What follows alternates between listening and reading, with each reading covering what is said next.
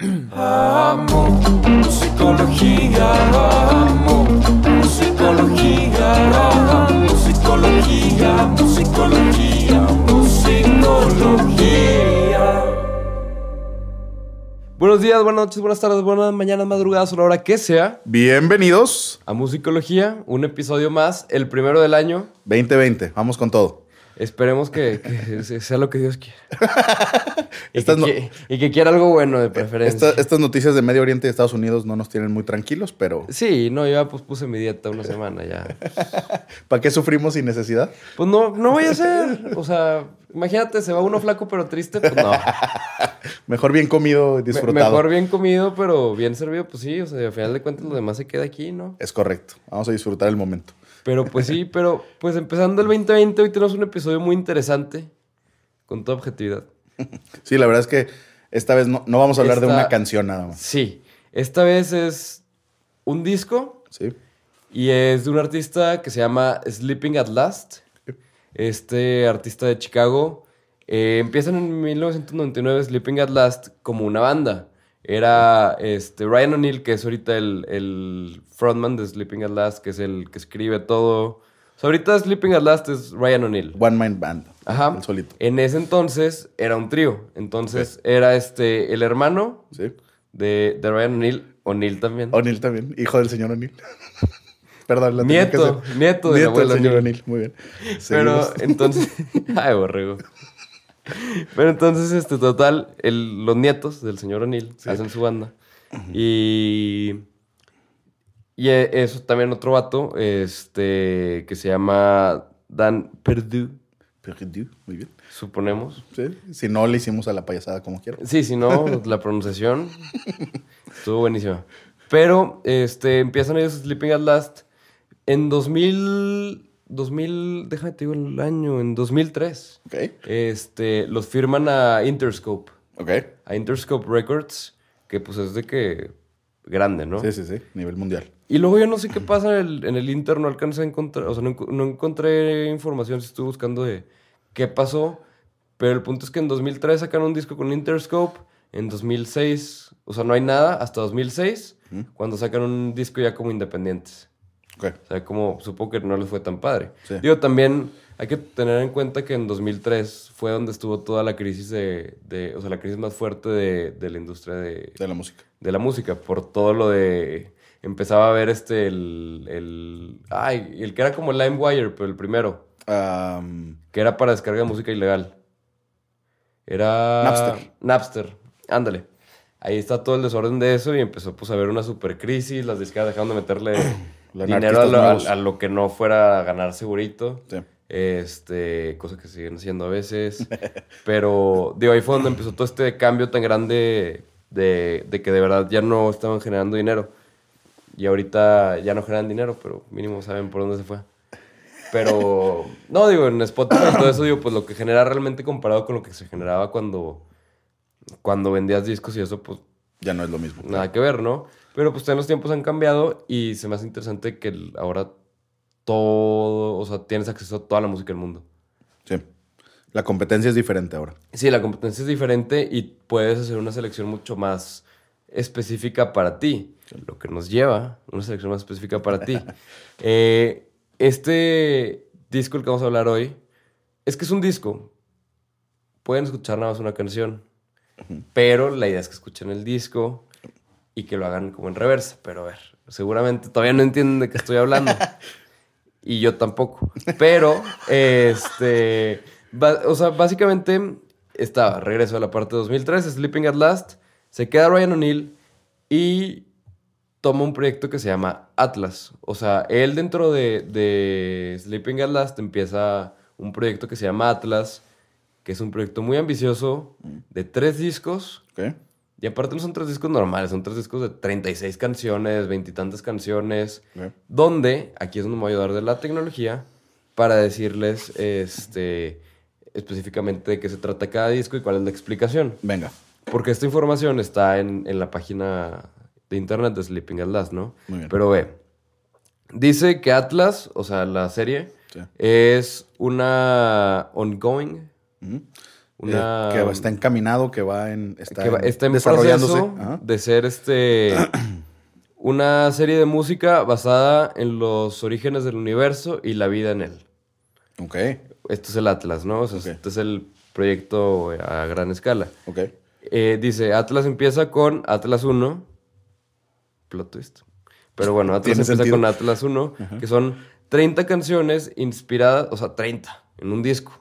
Pero 30 canciones inspiradas por los orígenes del universo, explorando los temas de obscuridad, luz, espacio, tierra, océanos, o sea, como que cosas más físicas hasta cierto punto, o sea, más de la naturaleza o. Elementos. Ajá. Ajá. Y luego, eh, y luego el que ya también, ese ya salió, ¿no? Ese fue el primero. Ok. Ahora, el Atlas 2, que es el, nosotros estamos hablando de parte del Atlas 2, son 25 canciones inspiradas por el desarrollo humano involuntario. Ok. Entonces, esto, o sea, por lo que viene de fábrica, ¿no? Sí. Explorando los temas de la vida, de los sentidos, emociones, inteligencia y el enegrama Enneagrama. Personalidad. personalidad. Hoy vamos a hablar en específico del enegrama. Y solo para futura referencia y para que lo esperen y como la recomendación de la semana de algo de qué esperar. Claro. Pero no tengo idea. O sea, entiendan que sus discos tienen 30 canciones. O sea, si la sacan 2030, se entiende. Tuvo que producir. Pero mucho. sí. Pero Atlas 3, este, que es el que viene, no sé cuándo y pobre, ya que no le pregunten cuándo llega, ya cuando él quiera. Pero ese dice este que las canciones están inspiradas por el desarrollo humano voluntario, o sea, lo que hacemos con lo que nos dan. Y ese es el que el siguiente que va a venir, Falta. ¿no? Ok. Se hace súper interesante el concepto. Y de hecho, que ahorita que decía de, de broma que si lo hace hasta el 2030 no pasa nada. Todo esto, ayer escuché una entrevista con él donde él dice que todo esto empieza de que de, de dos lados principalmente, fue como yo lo entendí de dónde se origina todo esto. Uno es que él dice que para componer necesita tener la, la claridad de sobre qué va a componer. O sea, él, desde antes de empezar el primer disco ya tenía como mapeados los tres discos con los temas, con lo que quería hablar y ya es nada más como ir y haciéndolo, irlo materializando una por una Ok. pero que ya se veía todo, o sea, ya tenía como un script de lo que tenía que hacer, por así decirlo. Y que eso es algo que a él, por cómo le funciona su creatividad, que sí le funciona súper bien y que le ayuda mucho. Y la otra parte que yo entendí, que fue parte de lo que dio origen a, a este, este proyecto tan ambicioso que es Atlas en general, eh, es que cuando él, él se trata de poner un, un reto creativo, que fue durante un año sacar tres canciones al mes. Tres canciones al mes. Ajá, lo que da un total de 36 canciones, Ok. el cual es igual a las canciones que están en el Atlas 2. ¿Coincidencia? No, porque ese es el Atlas 2. Entonces, haz de cuenta, él eh, lo que escuchaba es que dijo, en, en un año voy a hacer, voy a sacar tres canciones al mes, producir, grabar, componer todo, y voy a estar sacando tres al mes, de tres en tres, cada mes. Al final de esto, voy a tener un disco de. ¿De qué? De, 30 y- de 36. Sí, de 36. Pero, pues, estamos grabando un domingo Es correcto. a las 9 de la mañana. No esperen que procese mucho. Estoy haciendo lo mejor que puedo. Y Brian. mis matemáticas, aparte, nunca han sido muy fuerte. Brian, vamos a estar esperando, por favor, en el video los, los signos matemáticos Sí, alrededor de la cabeza de Pablo en este momento. Sí, pero. pero de- decía de. de. de Atlas. Este. Entonces, está- que está esta, hecho- esta parte de, de las 36 canciones viene. O sea, la cantidad de canciones. Y que las hizo en un, en un año. Está, está interesante que se haya puesto el rigor de tengo que. Y además, la temática me parece muy interesante. Me suena mucho a Sí. juglares contando la historia del mundo, ¿no? Que co- como que así es como empezamos pasando este, la información y me suena mucho a escuchar todo esto para entender la evolución de la humanidad y del Sí. universo y demás. Me parece como interesante. Sí, la verdad ahorita se hace muy interesante. Este, a mí en lo personal lo que me hubiera gustado mucho es que, además de compositor, creo que Sleeping at Last es un, un gran compositor. ¿Ok? pero como productor se me hace que es más compositor que productor. Ok. Me hubiera encantado escuchar todo esto interpretado por un productor como súper loco, como Nicolás Yar o Nicola Cruz o alguien así. Ok. Como productores que hacen como...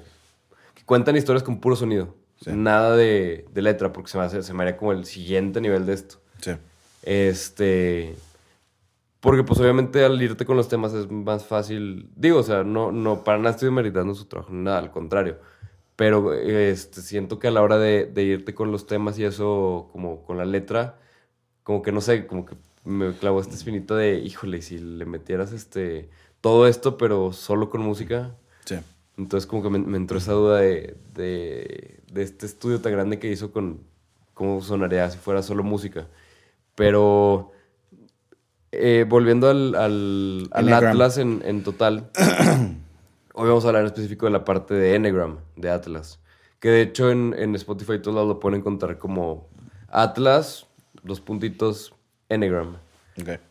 Este, pero esta parte, el Enneagram Test, cuéntanos qué es, Borra. Pues bueno, esto del Enneagram es una teoría que en el mundo de la psicología, en el mundo científico, no necesariamente es tan aceptado por completo porque no está basado uno, sus, sus orígenes tienen más que ver con una tradición este, sufí, que es la parte como, ¿cómo le diremos? Este, poquito más ocultista, ¿no? Y después como de esoterismo. como de esoterismo y demás. Ahí inicia, es lo primero que tenemos referencia sobre esto. Es ¿Cómo, se llama? Su- Sufí. S-U-F-I, Sufí. S-U-F-I. Que es, que es como la parte esotérica de la tradición este, musulmana. Y es donde tenemos la primera referencia. Y después es tomado por muchos autores y van agregando y agregando y agregando. Y en el proceso, mucho de esto ya no tiene que ver con una cuestión científica. Ajá. Y de, cuando te lo presentan, mucha gente cree que es, ah, es un estudio psicológico. Que en realidad no es, es como la unión de muchos conocimientos orientales primero y luego traídos a Occidente. Te platico rápido así la historia. Entonces empieza con una tradición este, diferente, después lo toma, y ahí también van a perdonar mi francés, George Gurdjieff en 1930. Qué bárbaro. No, no, una cosa impresionante. Vamos con todo. 1930 en París, que es una tradición más ocultista, donde él empieza a explicar no tanto personalidades, sino tipos de persona. ¿Ok? Ok.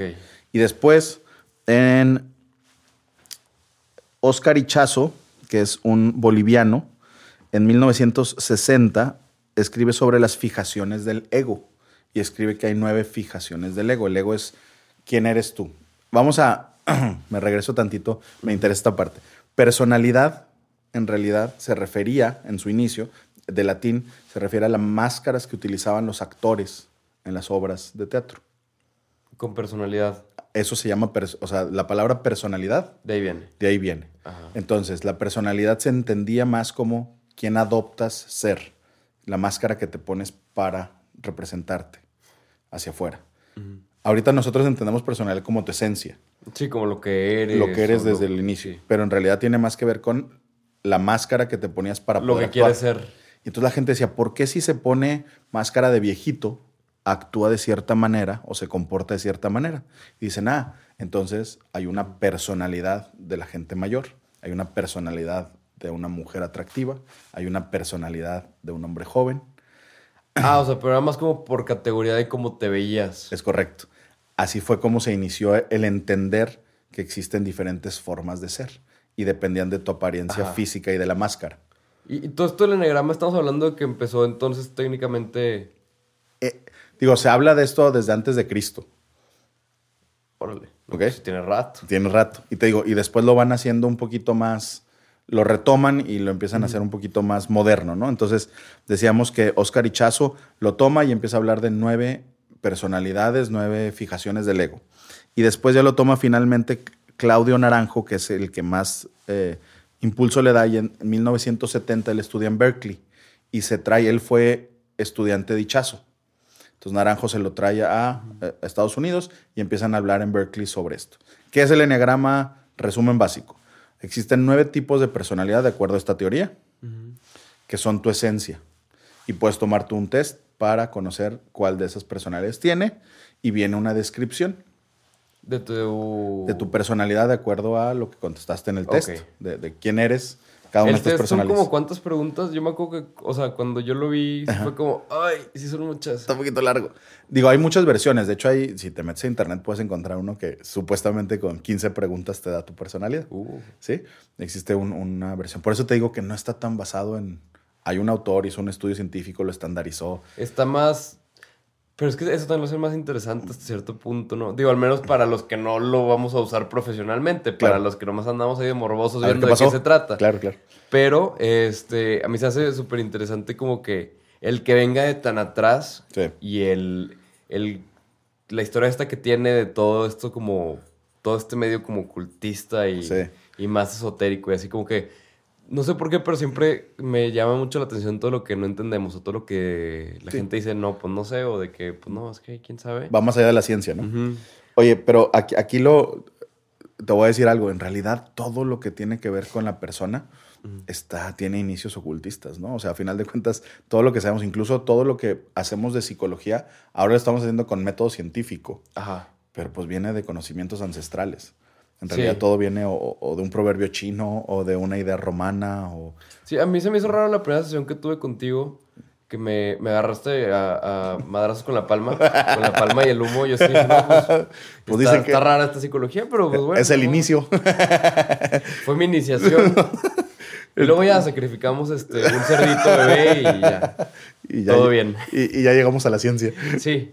Oye, no, pero entonces viene de, de toda esta parte y el enneagrama, donde se empieza a convertir en algo más complicado para mi mente de psicólogo, Ajá. es nueve personalidades. Ok, eh, de hecho existe toda una teoría que se llama 16 personalities, 16 PF. Es un test estandarizado a nivel mundial que dice que todos tenemos características de 16 personalidades en general. Ok. Eso está científico, ¿no? Entonces escucho yo esto del enneagrama, nueve personalidades, lees las descripciones y dices, sentido, está bien. Sí. No sé de dónde viene, pero tiene sentido. Ahora, ya empiezan a agregarle cosas como, ah, es que en tu peor momento, en vez de comportarte como un, ellos le dicen a cada personalidad por un número, ¿no? Entonces, Ajá. les platico. Del A mí- 1 al 9, ¿no? Del En 1 al el 9. enneagrama. Correcto. Y es un dibujo donde es un círculo y está conectado por triángulos y hace una figura ahí medio extraña. La conexión que tienen las Que se, que se ve bastante ocultista la se ve figura. bastante, sí, ocultista, símbolo pagano, ¿no? Sí, sí, o sea, Ento- si, si lo ves en la puerta no, no pasas a preguntar. Es, eh, Oiga, ¿qué, qué hacen aquí? Este, entonces, supuestamente en esencia tienes una de estas personalidades y luego en tu integración o en tu mejor momento o cuando estás bien contigo, te comportas como otro número. Entonces, por ejemplo, yo soy 8 y la integración puede ser un 2. Y luego en tu desintegración o en tu peor momento cuando no estás en control de ti mismo, te puedes convertir en un 5. Entonces, ya esta parte determinista, la parte de es que así somos. De hecho, eh, Ichazo cuando empieza a describir dice es que todos somos en esencia los mismos al inicio, pero a- alrededor de los siete años tomas la decisión de cómo vas a enfrentar el mundo, inconscientemente eliges una de estas nueve opciones. Ok. Esta O sea, parte, él, opinaba que entrábamos todos así en... en esencia, iguales. Ah, ok. de fábrica. Pero, de acuerdo a lo que vas viviendo, de acuerdo a los patrones que conoces de tus padres, de acuerdo a la convivencia con el mundo, a lo que tienes que vivir, tú empiezas a decir, no, el mundo se parece más así y te vuelves, vamos a decirlo a grandes rasgos, este, más introvertido, más extrovertido, o te vuelves más impulsivo, o te vuelves, y entonces vas decidiendo y terminas cayendo en una de estas nueve opciones. Esa es la teoría de Ichazo. Ahora, lo que a mí, estudiante de psicología positiva, no me convence es esta idea de, ah, ya a los siete años ya decidí y pues ya ese soy y así Ya se soy. fregó. No me gusta esta idea por dos razones. Una, siento que pierdes responsabilidad sobre tu propia ser. Es decir, si yo te dijera, pues por ejemplo, ah, soy impulsivo, es que soy cinco, ¿qué quieres que haga? O sea, no se vale decir, pues por eso soy así. Sí. Claro que sirve para conocerte, pero eso no determina que ahí te quedes. Me parece un punto de inicio Ajá. un ah, este, y te lo platicaba así, ¿no? Si me dejo ir en piloto automático, Por ahí voy a ir. por ahí voy a ir. Pero pues el punto no es estar en piloto automático Sí, tu el vida punto es ser entera. consciente de, de cómo ser- eres, qué haces, qué no. Y de vez en cuando decir, oye, pues es que esto no me está funcionando, quiero intentar esto. Yo siempre digo que a final de cuentas, si lo entendemos así, esta vida es un gran experimento científico ¿no? Y, a- Sí. y, y como tal, ¿qué pasaría si haces algo diferente? No te quedes con una sola versión toda tu vida. Entonces yo decía, si tú eres extrovertido, ¿qué pasa si en una reunión te quedas callado y escuchas y dejas de ser ese... No es que te faltes a ti mismo, sino es descubres cómo eres tú cuando no estás siendo extrovertido. Y me parece que tienes una nueva opción.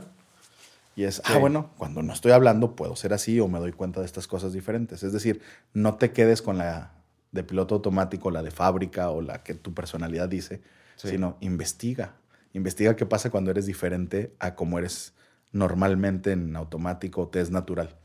No por que no sea suficiente lo que ya eres, sino porque hay muchas opciones. A lo mejor Sí. tienes de dónde escoger y es de acuerdo a ciertos momentos.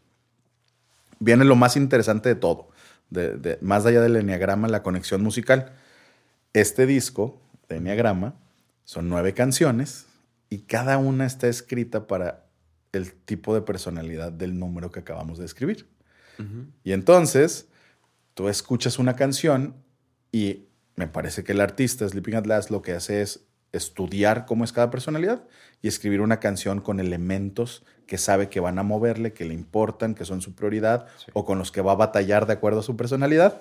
Y entonces hace una canción que te llega directo a la esencia de acuerdo a esta teoría. Sí. Eso está súper interesante que ha hecho eso.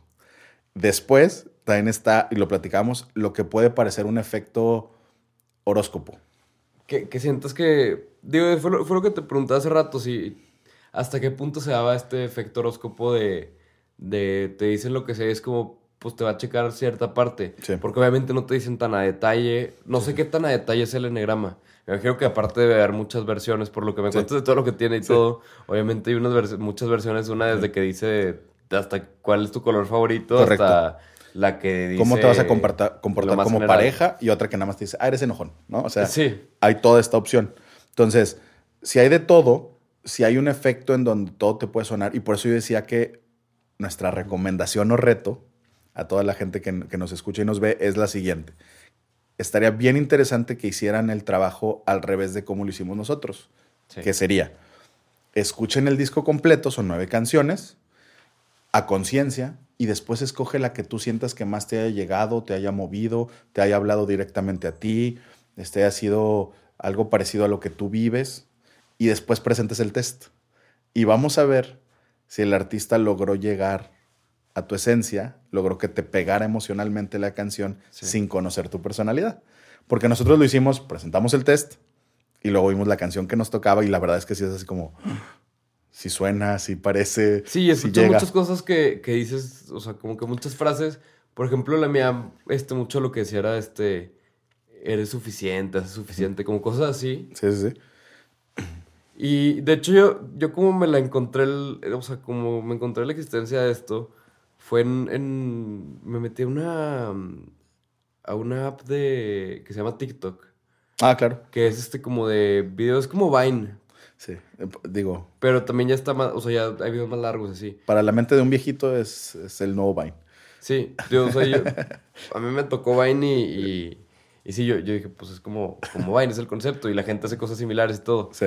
Pero entonces veo este, un, una madre de estas que decía, este, haz esto, o sea, haz el test del, métete a internet y haz el test del enegrama. Y luego ve a este disco en Spotify, donde sea. Y el último paso era, escucha la canción del número de personal que te tocó y llora. Como, eh, ok. Podría ser. Yo dije, ¿cómo? O sea, se supone, como te lo vendían, es como que escuches la canción, o sea, a la hora que lo escuches, vas a terminar llorando. Sí, sí. Te, te va a convertir en emocional porque te llega Ajá. directo. Y, y cuando yo lo hice y todo, de hecho, se me fleté todas las preguntas y todo, porque se me hizo, se me hizo bastante largo. A mí, el que yo hice, pero Sí. pues, sí, hay muchas versiones diferentes. Correcto. Digo, tampoco era mucho, me tomó, no sé, 10 minutos. Sí, sí. Pero yo veía muchas páginas, según yo. Y eran, no sé, que eran como 10 páginas de 15 preguntas cada una o no sé. Sí, sí, sí. Yo dije, no, si son más de 100. Sí, Pero- Pitágoras no miente. Sí, pero entonces se fue, total se me fue volada, pero a la hora que, que lo terminé de hacer y ya puse la canción y todo, sí fue como, ah, ok, interesante. No a la lágrima, pero sí a. Yo pude haber escrito parte de esto. Sí, pero más allá de eso, lo primero que se me vino a la mente fue, tenemos que hablar de, esta, Sí, de este fenómeno en musicología. es correcto. Pero se me hizo súper interesante desde la parte simplemente de concepto, el escribir algo para cada personalidad, porque es mucho lo que, o sea, bueno, en la música y como compositor o como músico se da mucho que pues quieres hacer algo que a la gente le llegue, algo Claro. que a alguien le signifique algo, alguien que resuene con la gente. Y me hace un punto muy interesante y no conozco a nadie que se le haya ocurrido antes el decir qué parte de esto, este, o sea, el decir, ok, voy a hacer un disco donde mínimo va a haber una canción que te va a resonar cañón. ¿Por qué? Porque va a ser este, la canción que te va a resonar mucho basado en lo que dice un test de personalidad sobre ti de nueve personalidades. Sí. ¿Hay algún otro test que dirías que es como más... Más este, ¿Científico? Pues más científico o más preciso que el enegrama. Digo, se me hace padre el enegrama porque desde el nombre suena muy acá y acá. Sí, sí, es sí. como... uh, Te te digo, está este de 16 personalidades que te lo encuentras. En, en internet existe el test que se llama 16 personalities. O sea, le pones 16 con número y luego personalities. Lo puedes traducir al español. Y es un test que te dice cuál de las 16 tienes. Y este sí se va a cómo serías en el ambiente laboral, cómo sería tu relación de pareja. Cómo... Y este está más basado en una cuestión científica, su inicio. Otra vez, está agregado ahí unas cosas Sí. ya de más. Pero, pero de inicio está muy interesante. Y hay otro que me gusta mucho que se llama Five Love Languages. Son cinco lenguajes de amor. ajá. Y lo que dice este test a grandes rasgos, porque yo creo que lo tocaremos en algún otro podcast, pero bueno, a, a grandes rasgos es, existen cinco formas de demostrar amor o de recibir actos de amor de alguien más, ¿Y no solamente de pareja. Entonces son, por ejemplo, eh, recibir regalos o dar regalos O sea, como algo físico. físico y hay personas que para ese es el canal en el cual se sienten amados, el hecho de que se les dé algo físico. No estamos juzgando, ¿eh? no, no es bien o mal, es, sucede. Ok. Dos, eh, actos de servicio que te ayuden en algo. Ajá.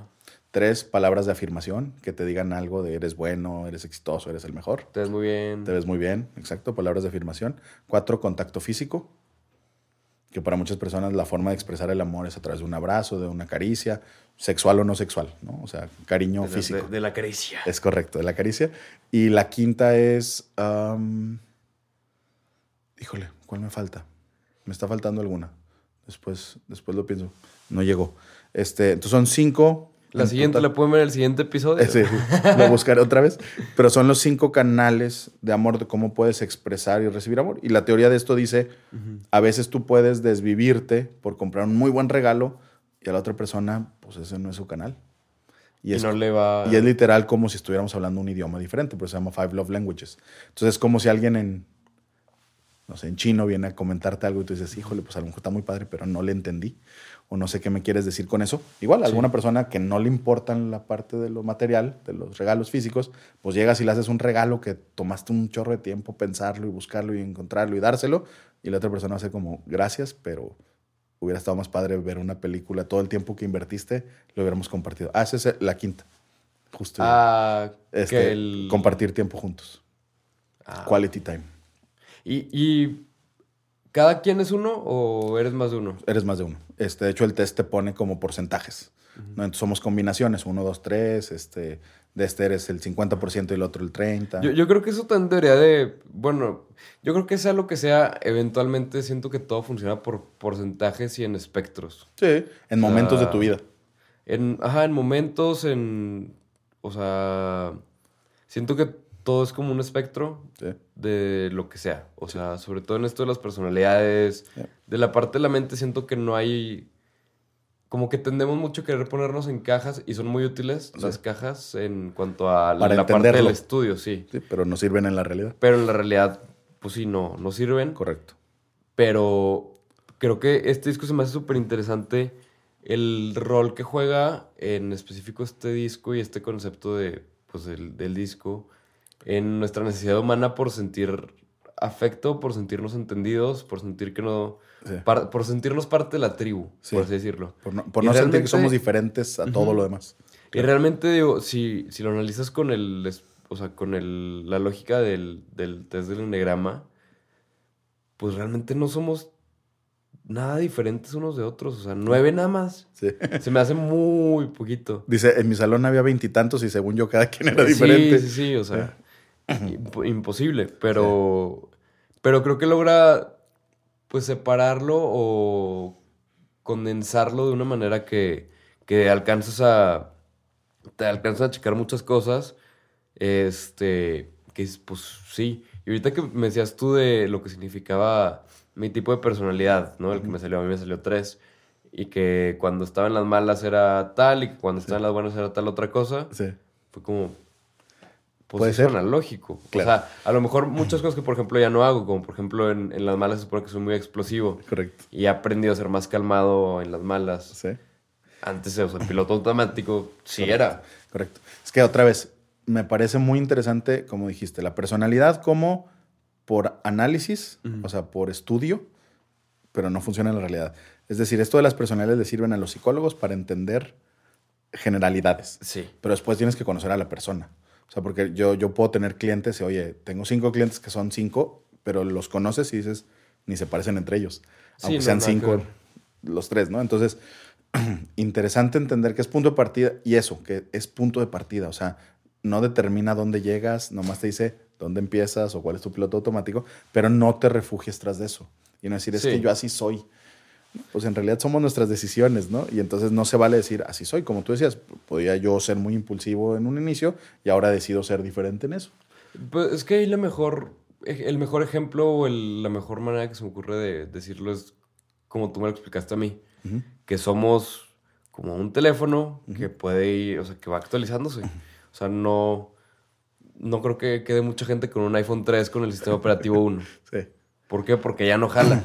Si no te ya, funciona ya- ese, ya no va a funcionar igual. Claro. Pero si tienes el, o sea, si tienes la oportunidad de ir cambiando, tu, de actualizar tu sistema operativo, este, Y no- y en un mundo ideal, ¿eh? porque en, Sí. algunos otros universos paralelos se hace más lento el teléfono. Sí, sí, sí. Pero, este... Pero algo que tiene más utilidades para ti. Ese Sí, es el punto de actualizarte, decir, oye, funciono mejor con esta actualización Vamos para para este mundo.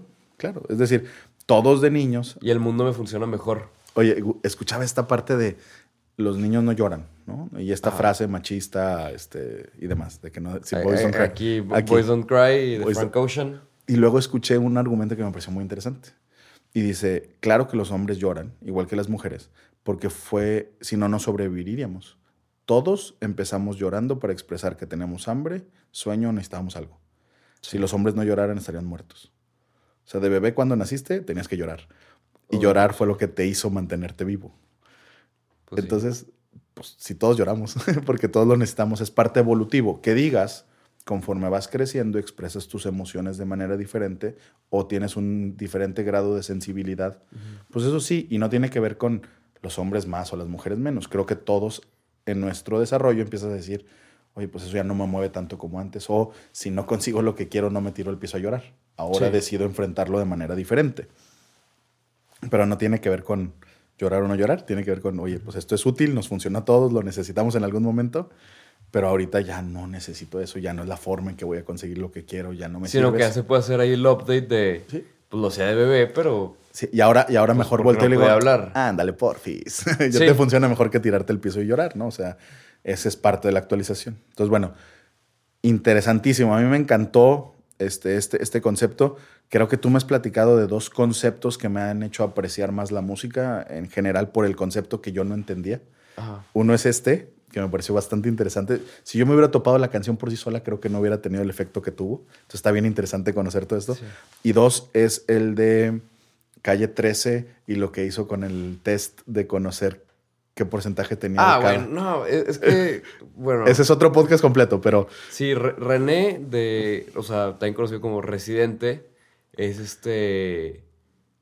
Merece su propio podcast Sí, porque un tiene unas, unas ideas de.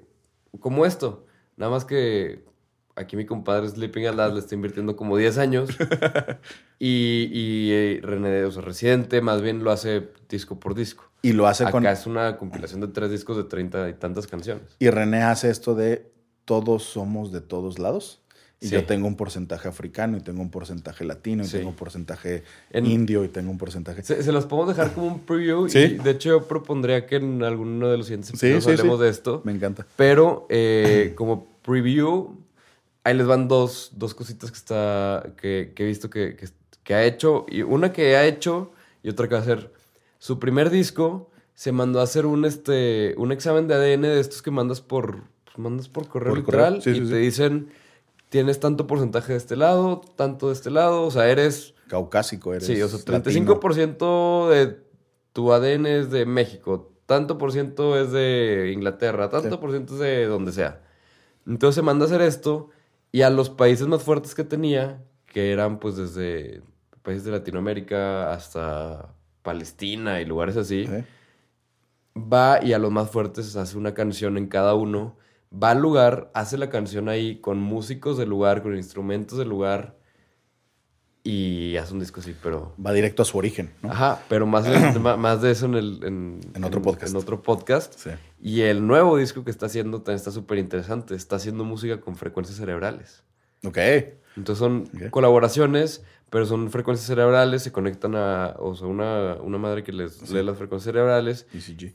Y cuando em- logran empatar frecuencias cerebrales entre él, o sea, por ejemplo, entre él y tú, o sea, por ejemplo, tú, y yo. en este momento, cuando empatan la frecuencia cerebral, se empiezan a generar números que se convierten en notas, que se convierten en música, y se da la música. No sé qué tanta mano negra hay ahí, porque no alcanzo a entender, o sea, no, no es, obviamente nada, no es completamente Aleatorio. artificial. Sí, sí, sí. O sea, no es como que sale ya así hecho, sino que se, se yo supongo que te da las notas o incluso el tiempo o, o algo así, y ya en base de eso ya se, se puede poner en un este... Sí, debe de producir sobre eso algo, Ajá. pero Sí, sobre eso ya se pueden empezar a grabar los instrumentos, empezar a hacer las partes, empezar a hacer más, pero el punto es que todo sale de la frecuencia cere- o sea, de las frecuencias cerebrales, cerebrales.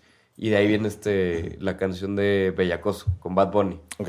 Entonces, o sea, la- lo que dice él es que nos une o sea, el- a mí y a Bad Bunny en, es- en eso y que donde conectaron fue con el reggaetón, por Ok. así decirlo. Pues Calle 13 Sí, sí. Esos sonidos los conectan. usaba mucho eso Claro. y termina siendo una canción que es como una mezcla entre pues, lo que fue Calle 13, por ejemplo, en la de Atrévete, Sí.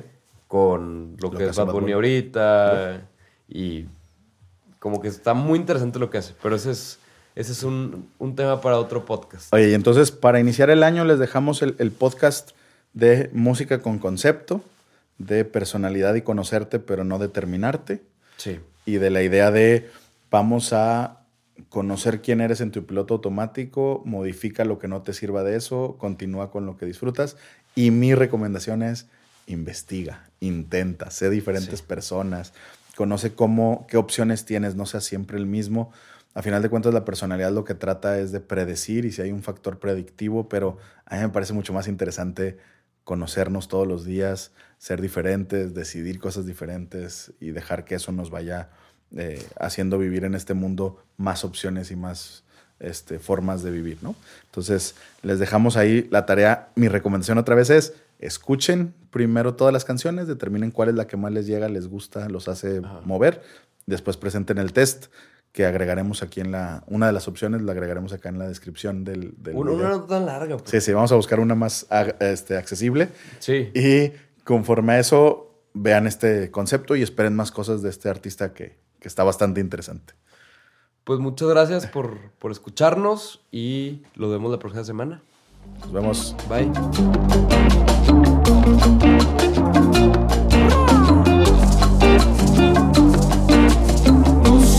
outro.